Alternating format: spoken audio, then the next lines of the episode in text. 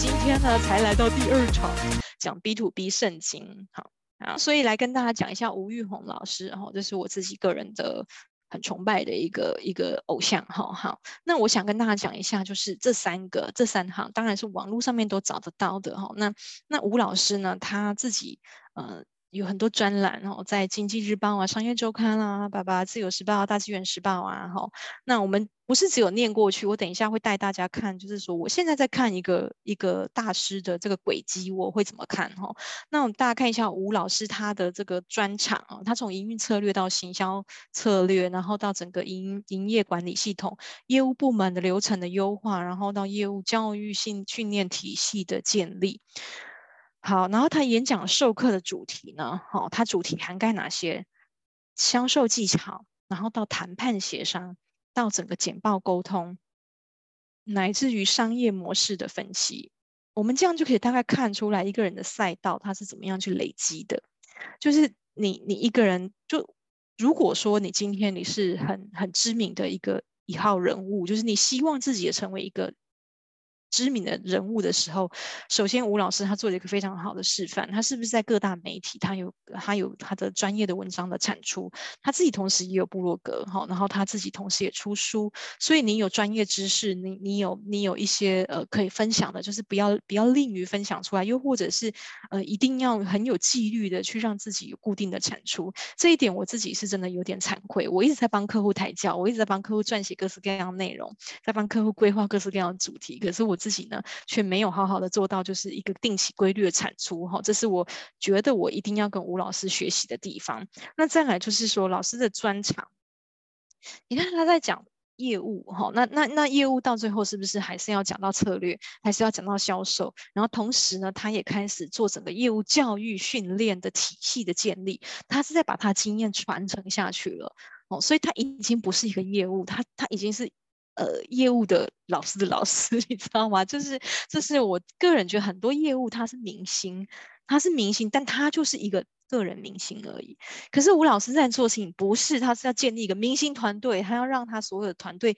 所有的底下的这个整个公司的组织都变成一个明星团队。好，所以大家看一下哦，那他这个业务谈判的技巧提升了之后，他最后他可以帮客户做什么？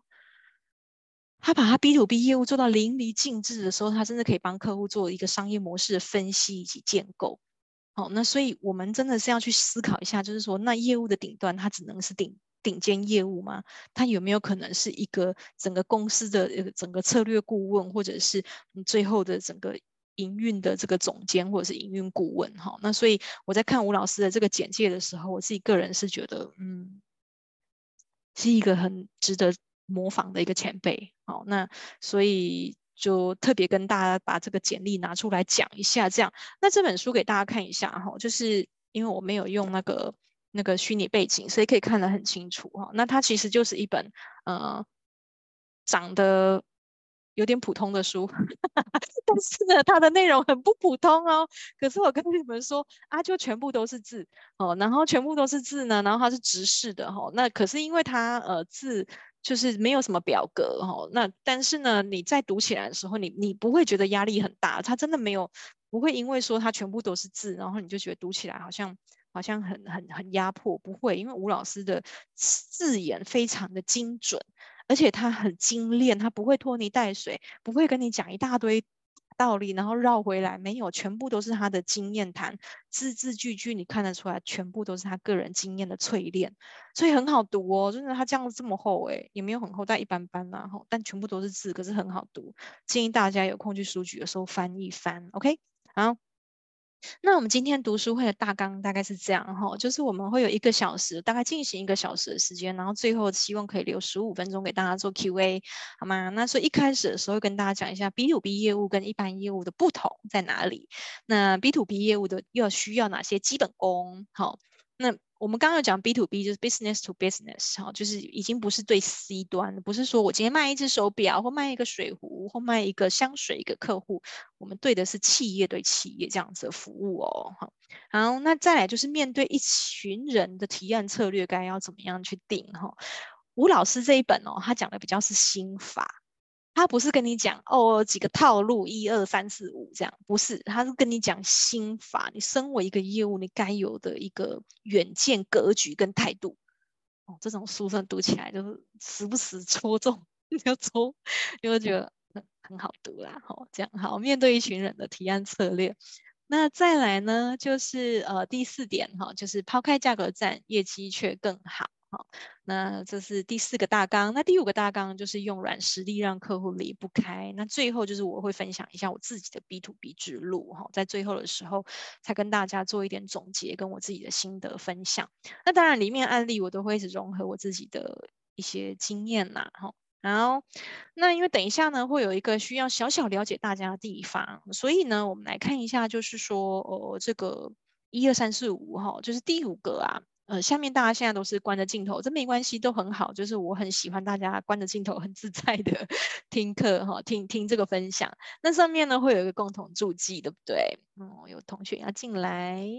好，请进。那上面有个共同注记，对不对？那共同注记呢，这边呢，请大家就是呃。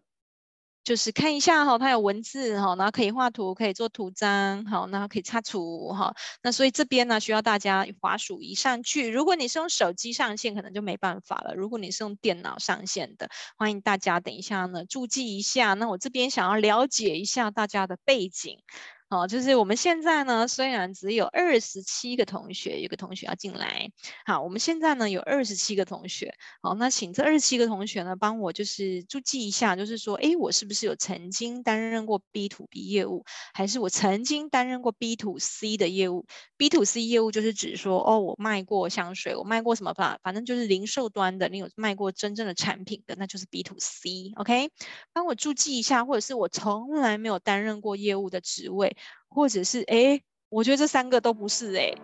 那你可以等我一下，有点大声。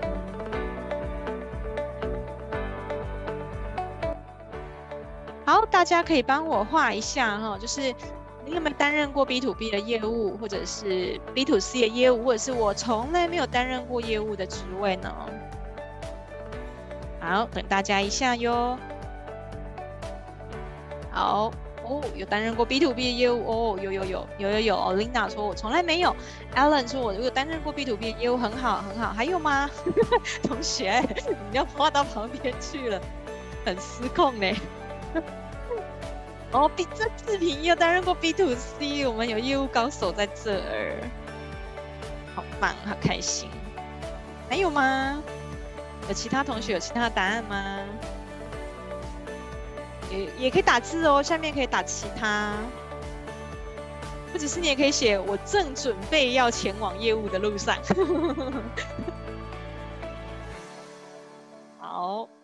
没关系。然后可能有很多同学呢是用手机上线，不太方便作答。哦，那我们呢就把它截图一下，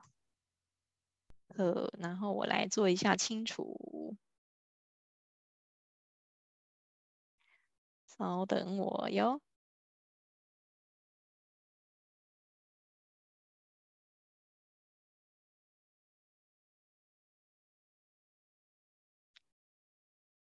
清除所有绘图，OK，很好，好，那所以呢，大部分的同学，有一些同学有担任过 B to B，都有哈，然后有同学担任过 B to C，那有同学说，哎，我从来没有担任过业务的职务哈，但其实呢，这么说好了，每一个人都是业务，大家一定都听过这个理论吧？就是说，你要去找一个工作，你要把自己销售出去，其实你那个你那一个 moment，你就是业务哈，你卖的东，你卖的。产品或服务就是你自己哦。你要去应征一个职位，你不管是应征行销，或者应征企划，或者是你应征是，即便是一个老师，你在那个 moment 都是要把自己销售出去。你会有面试嘛？你会有笔试。好，那那个时候呢，就是在在成为一个业务，把自己销售出去的过程。所以每一个人这一辈子一定都当过业务，只是只是你的职称是不是叫业务这样子而已哈。好，那不管怎么样哈，那不管你是不是有过一样。呃，这样子的经验，那我们就一起来来看一下，就是这个书上呃讲的是不是有让你引起一些共鸣哈？我自己在读的时候是是深深的有共鸣啊哈。好，那我们就往下喽。OK，那一般 B to B 业务跟一般业务最不同的地方在哪里呢？就是说 B to B 业务有可能你会一直被拒绝，哈，你去拜访客户的这个这个路途中，你有可能是会一直被拒绝的。那像书上呢，老师他就讲了一个案例，他就说他一开始呢，他其实做的是影印机的这个客户，呃，影影影影印机的业务。那他每一次去嗯挨家挨户，因为以前这种二三十年前网络没有这么发达嘛，那所以他一定都是挨家挨户的去跟去。大楼啊，去去去投去投那个那个单子啊，DM 啊，然后所以他一直面对的都是每一个人，操兵，就是那那个实力，那个来啊，好不？就是这种照片这样一直被拒绝哈。那那吴老师他就说，首先你要当 B to B 的业务，你最需要克服的其实是你自己，就是说你自己到底有多多大的决心哈，想要去突破，有多大的决心想要去面对你自己心里面的恐惧，那种被拒绝的压力跟心里面恐惧哈，所以。当 B to B 业务第一关就是要克服自己的恐惧，然后当你一直被拒绝的时候，那当然，其实现在这个网络时代，你有很多方法可以让自己避免吃闭门羹，你不用再像以前这样子挨家挨户去。递传单，或者是去去做陌生开发。你在陌生开发之前，你是有很多方法是可以先接触到客户，让他对你比较没有心防的。那这也是我们现在这个时代当 B to B 业务的好处哦，就是已经没有以前那么那么那么痛苦了这样子哦。好，那这是我的想法。还有就是说，B to B 业务你一定要确实解决客户的问题，那必要的时候你是要深入实物现场的哦。也就是说。像这样子的情境，B to B 业务，你不是只有在，你不是只有在在在会议桌，在一般的会议桌上面吼，你更有可能的是，你会出现在这样子的场合，你可能会为了需要解决客户的问题，你会进到工厂端，你会进到产线里面，就是你要懂产线在在运作什么，然后你才能确实的去回答客户的问题嘛。你你不能只是会卖哈，就是你你一定要知道所有的流程了之后，你才能给客户一个比较完整的一个一个 total solution，对吧？那有的时候你可能也会需要就是理解到，哎，产线之外，那 QC 呢？实验室里面呢？研发里面发生什么事情呢？哦，所以不是当业务不是只有了解一个产品。就如同你自己，如果说好，你自己，你你今天你你在你在你在卖的可能是你自己的课程，可能是你的知识，你也不是了解课程跟知识就好。对不对？你可能需要了解整个学校的整个结构，然后或者是学生他可能他们他们的习性是什么？哦，那一样的道理，你在当业务不是只有要理解产品，哦，就是你为了要确实解决客户的问题，你会出现在很多不一样的场合里面，工厂端、生产端、研发部门、制造部门、销售端，哦，有你都需要去了解一下，甚至公司里面的会计、财务，哦，你都需要去。嗯，好好的去把这个关系打好之后，你才能给客户一个很完整的一个服务哦。那这是一般 B to B 业务跟一般业务最不最大不一样的地方。还有就是说，我们刚刚讲到，既然你要去深入这些实物的现场，你就不是推销员了，你不是产品推销员，而是一个专案管理顾问。我们在做一个 B to B 案子的时候，像我自己公司帮客户在执行案子，小则一季，长则一年。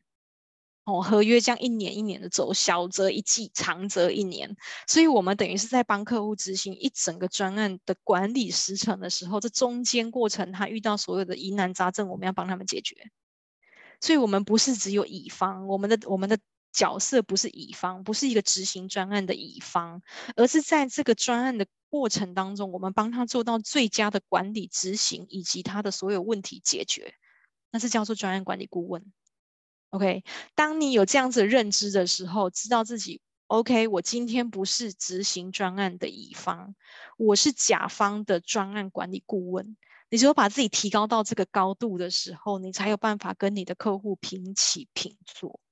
好，然后好好的去聊整个专案的时程啊，好好的去帮客户做做到这个解决的问题。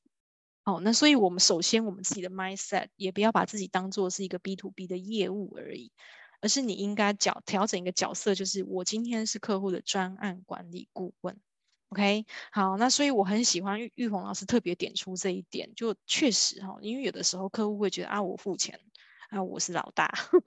但是呢，嗯，尽量不要让客户有这样子的思考出现。如果客户他真的有这样子的心态出现的时候，这这个中间的那个磨合哈、会比较辛苦一点哦。好，那再来呢，就是当这是通常 B to B 业务有会发生一种情况，就是客户其实在这个产业里面他比你懂。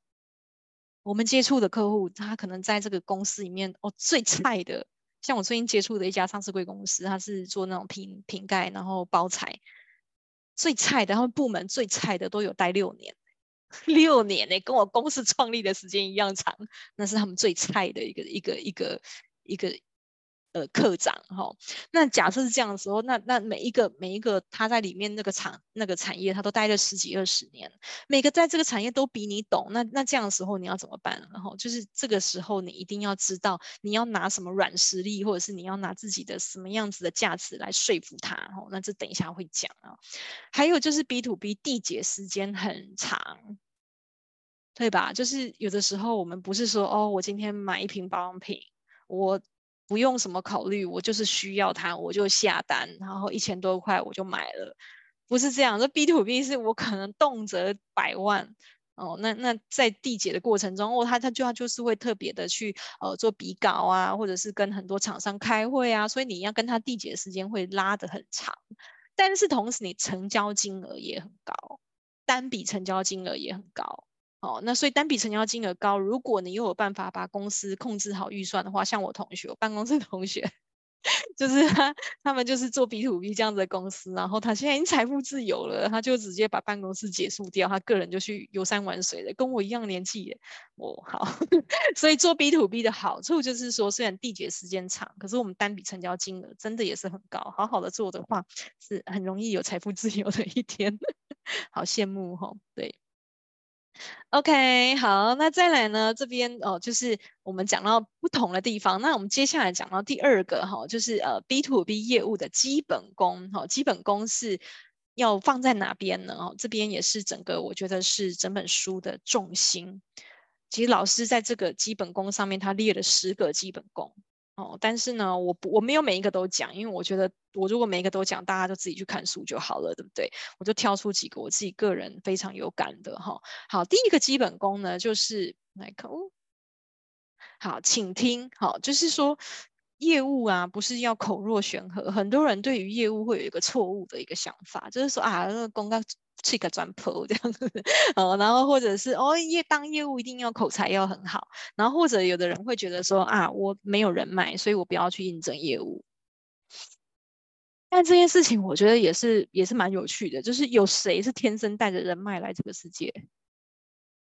哦，可能有啦，就是 毕竟含着金汤匙出生的。但是呢，也大部分明星业务，他不是天生就有人脉，也不是天生口才就很好嘛。哦，所以反而是大家想象一下哈，就是如果今天哈有公有一个有你公司来了两个业务，一个是在那个口若悬河，然后舌灿莲花这样子，但是一个就是很诚恳，然后他一直倾听你的需求，倾听你的需求，你问你问他什么时候，他就是很很很诚恳的这样回回复你。你哪一种业务的样样貌你会比较喜欢？还是他就一直讲一直讲一直讲讲他们公司产品多棒又多棒，规格多好又多好，然后完全不给你讲话的余地？是哪一种业务你会觉得比较 comfortable？应该是那个懂得倾听的那一个吧。所以就大家不要有一个错觉，就是业务一定要很会讲话。比起很会讲话，我觉得很会聆听反而是一个更重要的一个一个 mindset，一个你自己该有的一个心理技能。哈，好。请听，请听完之后，哎，也不要整场都在听，就是你要记得要发言哦。那但是发言不是说，不是说就是一一定要呃凌凌凌驾于客户之上，不是，是用问题去引导，让客户说出更多。就在你在拿一个案子之前，你用客用问题去引导客户，他讲出他真正的需求的时候，你的成交几率是会比较高的哈。用问题来引导发言哈，然后同时你当一个 B to B 业务，你一定要对。数据要很有感觉。我自己是文组，我大学念英文系，研究所念传播。要对我们自己，就是要对数据要很有感觉，这对我来说真的是很困难哦。然后，所以我在这几年也好不容易，终于对数据有点感觉。我为此我去上了各种就是上了两次财报的课程，就是跟大家推荐 MJ 老师哈，就是相信大家应该也都有有耳闻哈，林明章老师的财报分析课。呃，不是只有要投资股票才需要去上他的课，不是，就是你如果运营公司或者是你个人工作室都很都很适合去上这样子的财报课程。那老师他这个课程也不是只在讲财报，他就是我觉得 exactly 就是在训练你对数据有感觉，哦，对数据有感觉这件事。那书里面讲到，他只是很轻巧的、很轻轻浅浅的这样带过，怎么样对数据有感觉，哈。好，那所以对数据有感觉，第一个就是你不要为了争取订单去牺牲你的精力。这即便我现在已经是一个公司的负责人，我都很容易犯这样子的错误。这真的是有时候读到这个，有时候读书是是真的是很好的，因为它会时时刻刻提醒你自己，身为一个负责人或者是身为一个高阶业务主管，不要犯的一个错误。什么叫做净利？净利就是你的营收减掉销货成本，再扣除管销费用。管销费用很常被忽略，就是比如说你办公室成本，你每个月的这个网络水电哈，然后你的员工成本，然后你自己个人的时间、隐形成本，这是最容易被忽略的。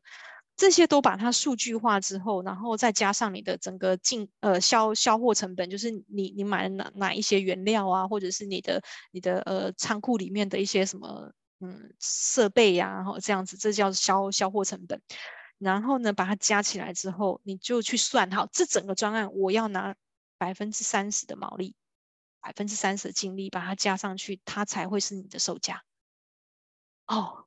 这件事情我学很久才会。哦，那有的时候会觉得说，哇，这客户好大啊，我希望拿到这个这个这个订单，除非你有做好一个准备，就是我这个客户我拿来是要做我自己的个人履历，或者是公司代表作。所以我愿意牺牲我的精力，但是你不能每一个案子都是牺牲精力吧？哦，所以就是这个数据一定要算好，营收扣除销货成本，再扣除管销费用，还管销费用含你自己个人的工作时间，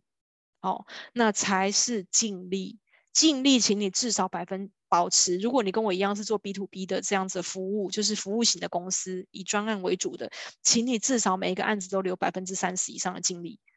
啊，你如果要留百分之五十，那更好，你谈得下来，那真的是你的本事哈。好，所以不要因为要争取订单去牺牲掉你的精力，这要时时刻刻提醒你自己哈。好，啊，也是提醒我自己。然后老师有说，就是百分呃，一个成功的 B to B 业务，它不会只有一直 maintain 你的旧客户。哦，就是你一定要在那个呃百分之二十。每一年你要去 review，我有没有今年的客户名单有没有开拓百分之二十的名单，百分之二十以上的新客户。如果你每年只是在 renew 新客户，呃旧客户这样一直 renew 一直 renew 的话，它其实是有点危险的哦。就是如果你客户呃你的公司是想要走永续发展的话，这样子。百分之百都是旧客户，会有点危险哦。这是老师提醒的，所以你至少每年要让自己有百分之二十的新客户的增长，这对我也是一个很好的提醒 哎。我的我的我的模式刚好有点相反，我的模式是，我有一半以上是新客户，诶，怎么会这样？就是然后一半旧客户会 renew 合约的，诶，只有百分之五十。那这可能就是书里面有讲到，就是你有没有每个每年去 review 你你自己的客户，然后你们去帮他建档，在在必要的时候去去做提案，然后这这这太重要了。好，好，那再来就是 B to B 业务，你要能接单，你要能出货。什么叫也要能出货？有没有听过一种明星客明明星业务单接回来，然后在公司里面横着走，走路都有风，因为他很能接单，但是接完单之后呢，他就不管出货了。哦，然后他就再去跑下一单了，他就是再再去跑下一个客户了，然后后面出货什么后勤的他都不管了，然后客户就会急急的跳脚，哇，在签单之前对我献殷勤，殷勤的不得了，然后签单之后你懒得不去，有没有听过这样子的业务？那这种业务说实在，这个老师书里面是最要不得的，因为你出不了货，你没办法管客户，是一个好好的客户关系维系，是你要能接单，也要能确保这个货是有办法。准时交到客户手上的，这样才是一个好的 B to B 业务。好，然后，好，那要能接单，也要能出货，这是业务的基本功啊。OK，不要拿到单以后就就跟人家始乱终弃这样。好，那再来哦，这个是真的要对数据就是非常有感。说你身为一个 B to B 业务，你要实时检视自己的生产力。我妈呀！我看到这一句的时候，我都一直流汗。就是生产力，就是我从来没有算过自己的生产力，我都会觉得我用感觉的。我看这本书很像是我自己一一个一个检心里面检视，然后跟不断的这样这样子检讨的一个过程。我常常会感觉我的生产力很高，感觉。可是生产力到底怎么算？老师这边给一个很简单的公式，就是你的销售业绩除以你的投入成本。投入成本就是你的个人工作时间，就是你在这整个专案上面，你的工作整个团队的工作时间加你个人工作时间，然后以及你你你给出去的实质的这些开支，销售业绩除以你的投入成本，然后你去算一下，然后你这样子去算一算算好之后，他就说，如果你是在公司里面，假设公司跟你同等级的有五个业务好了。好，那大家就聊一下，哎，你做这个专案，你大概花多少时间？你做那个专案，大概花多少时间？然后你去除一下，就是我这个专案，哈，假设我我这个客户拿到的业绩是五十万，可是我花了一百个小时，诶，人家拿到四十万，拿的没有多，可是他只花十个小时就砍就这个客户了。好，那这个叫做生产力，就是绩效的检讨。哦，那所以我，我我就因为看到这个公式之后，我觉得这公式没有很难啊。可是它是不是让你对数据有感？然后说我就要去想一下，就是说，那我每一个客户我都花多少时间？看起来手上客户不错啊，蛮多的啊。然后我觉得我生产力很高啊，不要用感觉的去算算看就知道了。搞不好算一下发现，嗯，我的售价要再提高一点，因为我投入成本过多，或者是想一下，如果不提高售价，你要怎么样减少自己的投入成本？才能提高你的生产力嘛？OK，好，所以这个对数据有感这一 part 呢，嗯，真的让我很有感。好，好，那再来就是留意收款速度。好的 B to B 业务不是只有拿单而已，因为你每产生一笔订单，你就是帮公司增加了一笔什么应收账款，对不对？什么叫应收账款？应收账款其实就是还没收回来钱嘛。那还没收回来钱，你这个订单你，你你你。三月就谈下来了，结果款项到六月才收到，你等于让公司三个月的时间都在先付出，诶，先垫钱呢。哦，所以好的 B to B 业务，你一定要留意你的收款速度哦，不是说我今天单子签了，好，我再去冲下一单，不是，你要负责催款，要收款哈、哦。那所以这个就是能拿下订单，也要能拿到款项，能能收回你的应收账款，这才是本事。OK，我非常的认同。以前我一开始刚开始创业的时候，傻傻的，傻傻的都给客户就是那个那个拿拿拿到应收的那个时间呐、啊，都压两个月。然后有的时候客户会说，会自己在说，那可不可以就是三个月后？哇塞，一个专案九十天有事吗？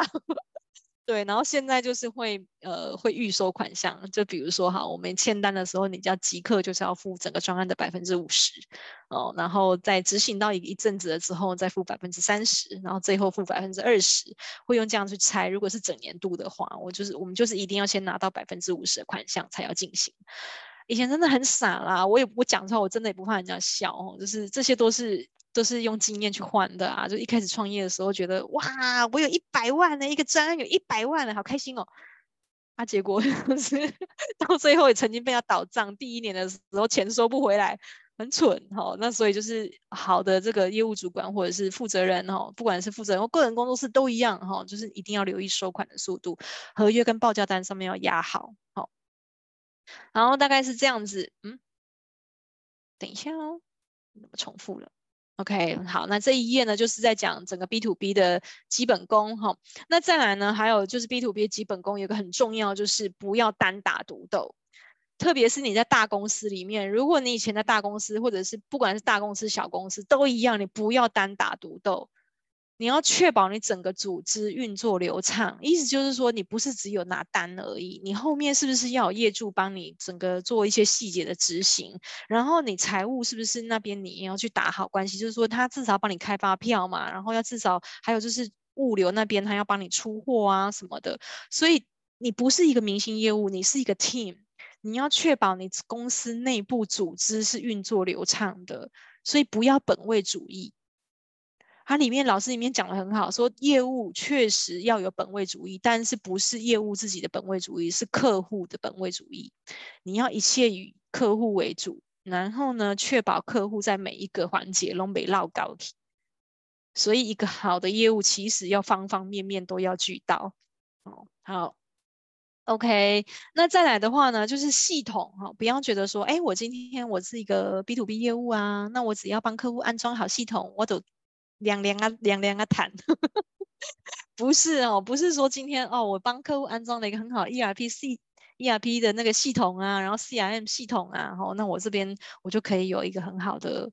嗯、就是。就是客户反正全部自动化了嘛，好，那那我就不用不用太去服务客户，不是哦，就是真正的好的 B to B 业务的这个价值是在于你有没有给客户强大的二阶资料分析。二阶资料分析，哈，这个提醒真是太好了。什么叫二阶资料分析？就是 ERP 系统里面你会发现，哎，客户这个月出货到马来西亚的量特别多，哎。或者是诶，每年我发现每年的五月客户几乎都没有出货。好，所以这个就是说，你看到这样子客户的所有的这样子的数据之后，有这么好的系统，系统是用来干嘛的？数据如果没有洞察，它就是垃圾。所以数据一定要有洞察嘛，所以你要加上你自己的洞察，先去帮客户辨别潜在的商机，或者是预防。提前预防可能来的危机，OK，好，那这就是你的软实力啦，你能提供给客户一个更好的一个方的的一个服务哈，辨识潜在的商机，然后以及预测客户的需求以及市场的趋势，然后提升跟客户互动的品质。其实你做到上面两个，你第三个提升跟客户互动的品质就会自然而然发生。你跟客户说，哎，我跟你讲。我发现你们三月出货到马来西亚的量特别多诶，那需不需要我们帮你就是调整一下我们自己公司的这个这个这个费率哈？那就是或者是说我们我们来聊一下，就是有没有更适合你的方案？哦，那如果你愿意主动帮客户做这件事情，他会发现哦，谢谢你帮我留意到。那或者是跟他说，诶，我留意到你们每年你们往年过去二二零二二年跟二零二一年好像七月都出货比较少诶。哦，或者是什么什么金额特特别的高，我们是不是来聊一下，怎么样可以让你们避免这样的情况再发生？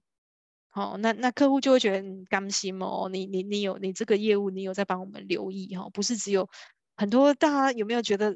买了保险，然后保险业务也是这样啊，就 OK 啊，对，所以你有没有办法帮？帮客人哈，就是做到这个潜在商机的预判哈，然后还有他的需求的这个调整哦，那那那这样子才你才是一个好的拥有基本功的一个好业务哈。OK，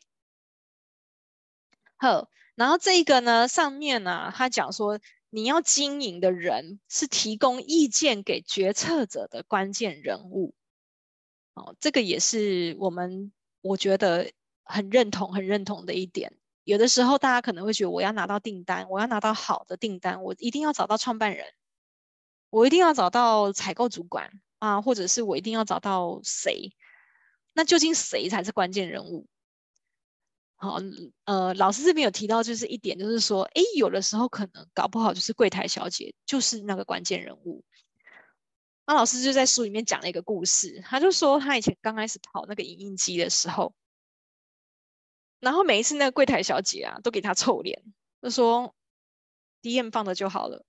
我们有空再参考。然后就给他臭脸。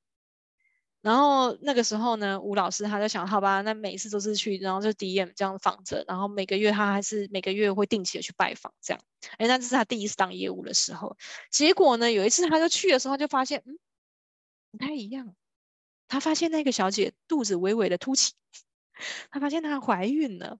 然后他这时候他就想，然后他一样就脸很臭嘛，他说你你你又来了，你单子放着就好了，我们我们我们我们自己会看这样。然后他就他就回去的时候，他就下一个礼拜他又来，然后那小姐就更生气，他说我不是叫你单子放着，不要再来了。然后他那时候就跟那个柜台小姐说，哦，我这一次来我不是要卖你。影印机，我是有留意到，哎，你最近好像就是怀孕了这样子。那、那、那、那、那、那，这个是我，因为我姐姐最近刚好也怀孕，然后她有一些就是她自己一些食补的清单，然后一些妈妈妈妈手册这样子，啊，所以我来来拿来给你参考，然后希望你顺产哦 这样子。然后就是老师在讲了这个故事，然后就突然间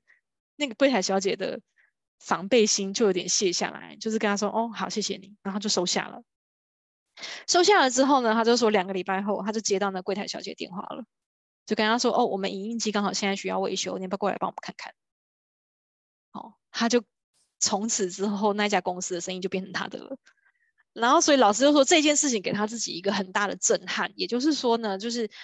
关键人物呢，他可能是这个柜台小姐，她自己就是天天在使用的人。然后呢，他会跟决策者说：“哎，我觉得我们可能可以换一家工厂商看看，因为这家厂商呢，就是每个月都来啊，什么什么的。所以他是提供意见给决策者的那个关键人物。所以提醒 B to B 业务，就是说，哎，有的时候我们要去了解一下，究竟谁才是你这个专案的关键人物？不见得是创办人，不见得是那个最高阶的人，哈，有可能就是，嗯，那个。”就是你第一次接触的那个窗口哦，就是不要因为人家职位小啊，就呵 呵没有好好的理他这样哈。啊，他老师的意思大概是这样哈。那我自己也是诶，蛮认同的，蛮认同的哈。那老师的书就是这样，故事也都很好看，就是浅显易懂这样哈。然后再来就是转介绍，我们要怎么样？就是业务呢，透过通常你拿到的那个案子啊，都是人都是人家你现在既有的客户转介绍给你的，比较多是这样哈。那我自己确实也是这样，我我很少去自己去摸开哦，但是就是有有有的时候就是都是人家就是诶以前服务过客户，然后他会再转介绍，或者是我们商会里面的伙伴，他会跟我说，诶谁谁谁好像需要这样的服务，你要不要去跟他聊聊看？好，那首先是不是你自己的本身的能力要够好嘛，所以人家才会愿意转介绍。好，那所以你怎么样从旧关系里面去挖出新价值？然后就是要反要秉持这个，就是先利他再利己。什么叫先利他再利己？吼，我觉得其实做好 B to B 业务就是在做人呐、啊。OK，就是你有没有有的时候在他还没有给你，或者是你在服务他的过程中，你觉得什么东西对他好，你就愿意给他，吼，你就愿意介绍给他，你就愿意告诉他，而不是说哦，我们今天就是照合约走，其他我不愿意多做。哦，那那这样子的时候呢，你可能很难就是被转介绍，大概大概用意是这样。那再来就是。很重要的一点就是，客户的关系呢是成交之后才开始。哦，就是有一些明星业务，他可能会觉得说，我今天我赶快去拿单比较重要啊，但千万不要有这种想法。成交之后才是决定你能不能跟这个客户继续走下去的一个很重要的一个关键。哦，就是不要变成就是我们刚刚一直讲的那种始乱终弃，就是拿到单以后就不理你了这样子的一个业务哦。我先生也常常在抱怨呐、他就说哦，他最近他那个那个什么车子的那个保险，他想要换人了、因为那客户就是一开始也是一样就很积极，然后后来就都不理他 这样，他就很生气哦，所以就是成交之后才开始哦，所以我们要在成交之后，我们要能够提供完整的客户服务流程给他，然后聚焦在价值，不是在价格。我相信这些道道理大家都懂，可是我想要跟大家。讨论一下什么叫做完整的客户服务流程？完整的客户服务流程，我们可能会有个 SOP 哦。那但是在这个 SOP 之外，你能不能让客户更感觉到有什么多一点点，让他是愿意跟你继续长久的走下去？完整的客户服务流程，包括还有很多很多的小细节，就是在于说。客户在他很急很急的时候，他能不能随时找到你？你有没有给客户一个很重要的安全感？这个是在做 B to B 业务的时候很重要的一点。等一下会讲一个案例给大家听哈。所以就是成交之后呢，你有没有办法提供完整的客户服务流程，是一个非常重要的一点哦。好。那再来啊，我们很快速的讲到一半了耶吼，那就是说，呃，面对一群人的提案策略，因为通常是这样子，就是如果你今天你去跟一个大公司提案的时候，不管你有没有当过业务哈，那请大家就是呃想象一下，你今天是要去跟一个大公司提案的时候，会议室里面坐的不会是只有一个人嘛？可能里面就是有一些呃什么，嗯。副总啊，然后协理呀、啊，然后嗯，科长啊，专员啊，然后只要是这一个 team 的，他可能都会坐进来听。那这个时候呢，就是你一定要让客户了解，就是说，哦，一样是做行销，比如说以我们公司来说，我们做行销，我们做我们做这种新闻稿发布，我们做中英文内容行销啊，别人也都可以做啊，发新闻稿。记者也都能发，那你跟人家哪里不一样？哦，所以我们在那个提案的过程当中，我面对一群人的时候，我一定要让他理解，你跟我合作有什么好处？跟我合作有什么好处？所以我会在提案的时候，我就会在那个提案的过程中，我会置入一些以前客户他曾经发生过的一些事情。好，比如说喝个水哈，这边我要讲一个故事了。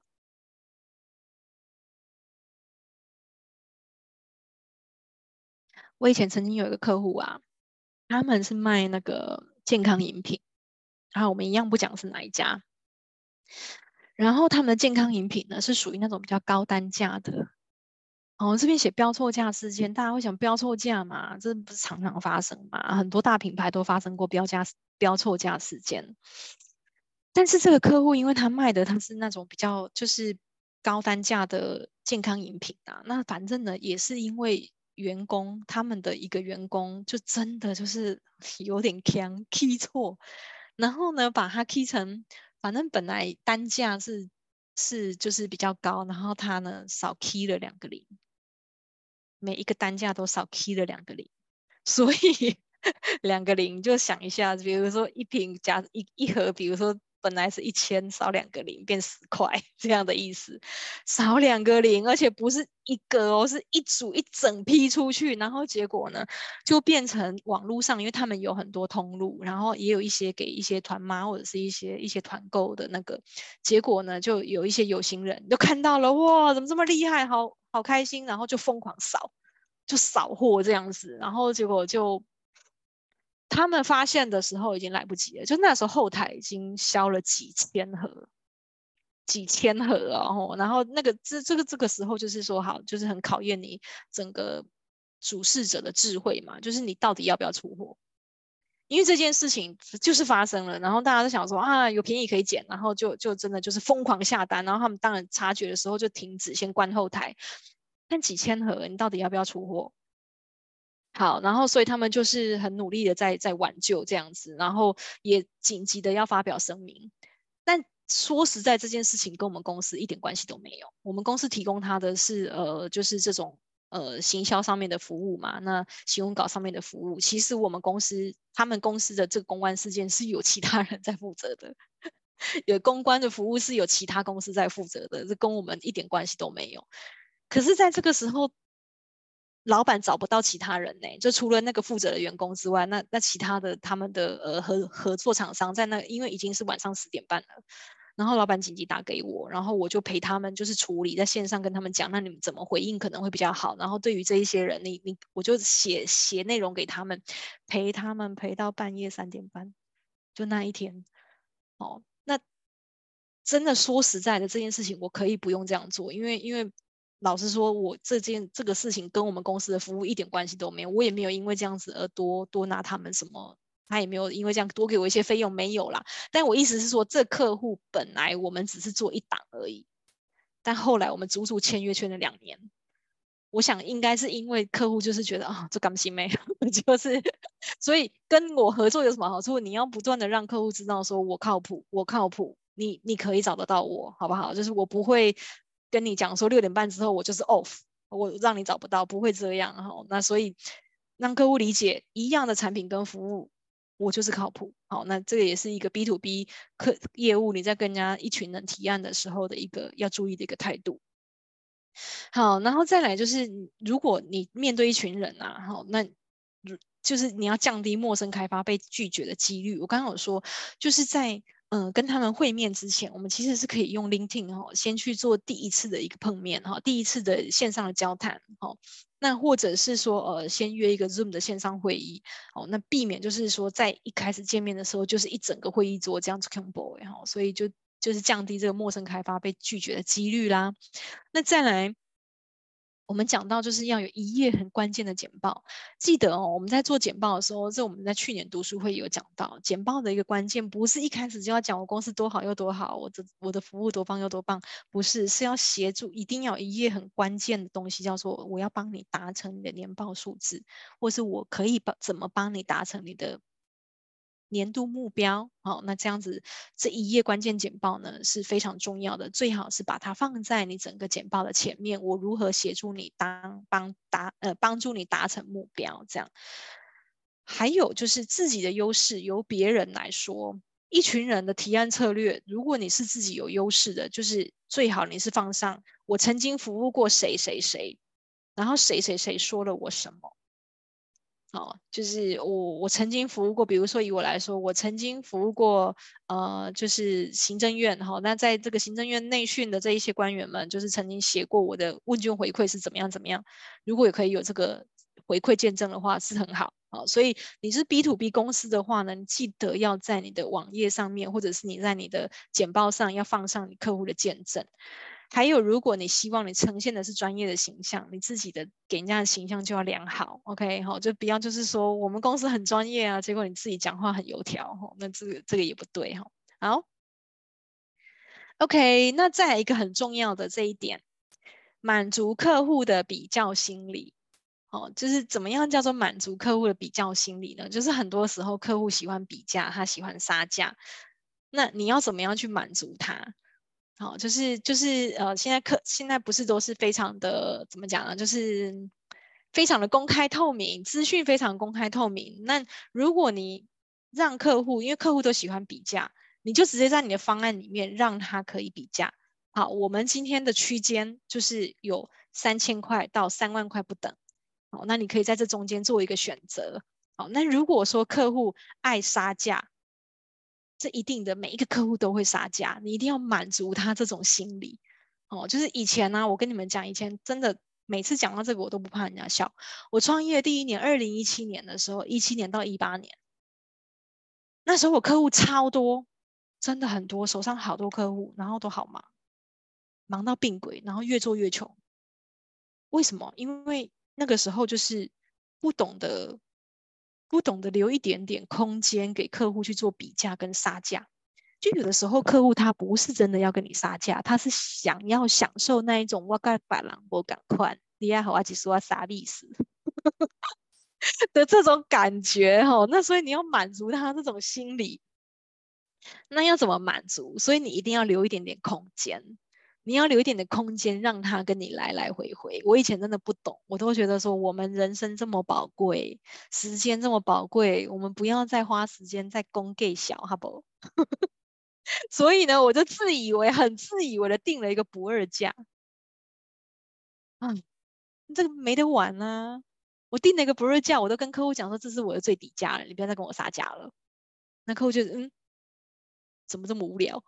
就是懂我意思吗？所以就是这个情况下呢，我后来才学懂，就是这个真的是一个做生意的很有趣，特别是你是做 B to B，我们强调就是说 B to C 它有一定的售价嘛，一瓶精华液我就是卖多少就是卖多少，除非我今天年度折扣封管大拍卖，所以我今天有一个折扣，那不然它就是不二价。但是 B to B，请你一定要留空间，因为很多大公司它的 KPI。采购的 KPI 就是杀价，他砍了多少价格下来，那是他的 KPI，你怎么可以不给他留一点 KPI 嘞？对，所以呢，他既然喜欢杀价，你就要记得要留一点空间，哈，要满足客户的比较心理这样子。好，那就是会议桌上面千万不要装熟，要看清楚职称。诶，我觉得老师很好，他提了一个这样子的这么这么这么小的事情来提醒大家，哈。比如说，如果你今天你提案，你第一次提案，然后换名片的时候，换名片的时候，然后呃，我跟他换名片，然后他跟我第一次见面，然后他整个整个会议桌上面都叫我伟荣姐。我自己个人我是不会觉得怎么样，我真的不会觉得怎么样。但是你想象一下，如果你今天是面对上市贵公司董事长在那边，然后呢，董事长，然后你就要跟他说钟明哥，对不对？听起来是会觉得怪里怪气的。老师的意思是说，你在第一次会议桌上面千万不要跟他装熟，职称就是看清楚，他是董事长，你就好好的称呼他王董，好，那或者是王董事长，好，那如果他是副总，王副总您好，那你千万不要有点老花这样子。那如果真的老花，你就是把你的眼睛给治疗好，就千万不要人家明明是副总，结果你叫人家副理，很尴尬，很尴尬，有没有？陈副理，那结果人家是陈副总，然后你整整场都叫他陈副理，自动帮他降了一阶，哦，超尴尬，搞不好是因为这样才拿才拿不到案子哦。那老师这样子的呃提醒跟叮咛，我觉得很实在哦，很实在，特别是面对大公司那种很注重那种阶级的那种大公司，提案的时候一定要留意一下这一点。好，再来就是怎么克服紧张嘞？紧张是人的天性。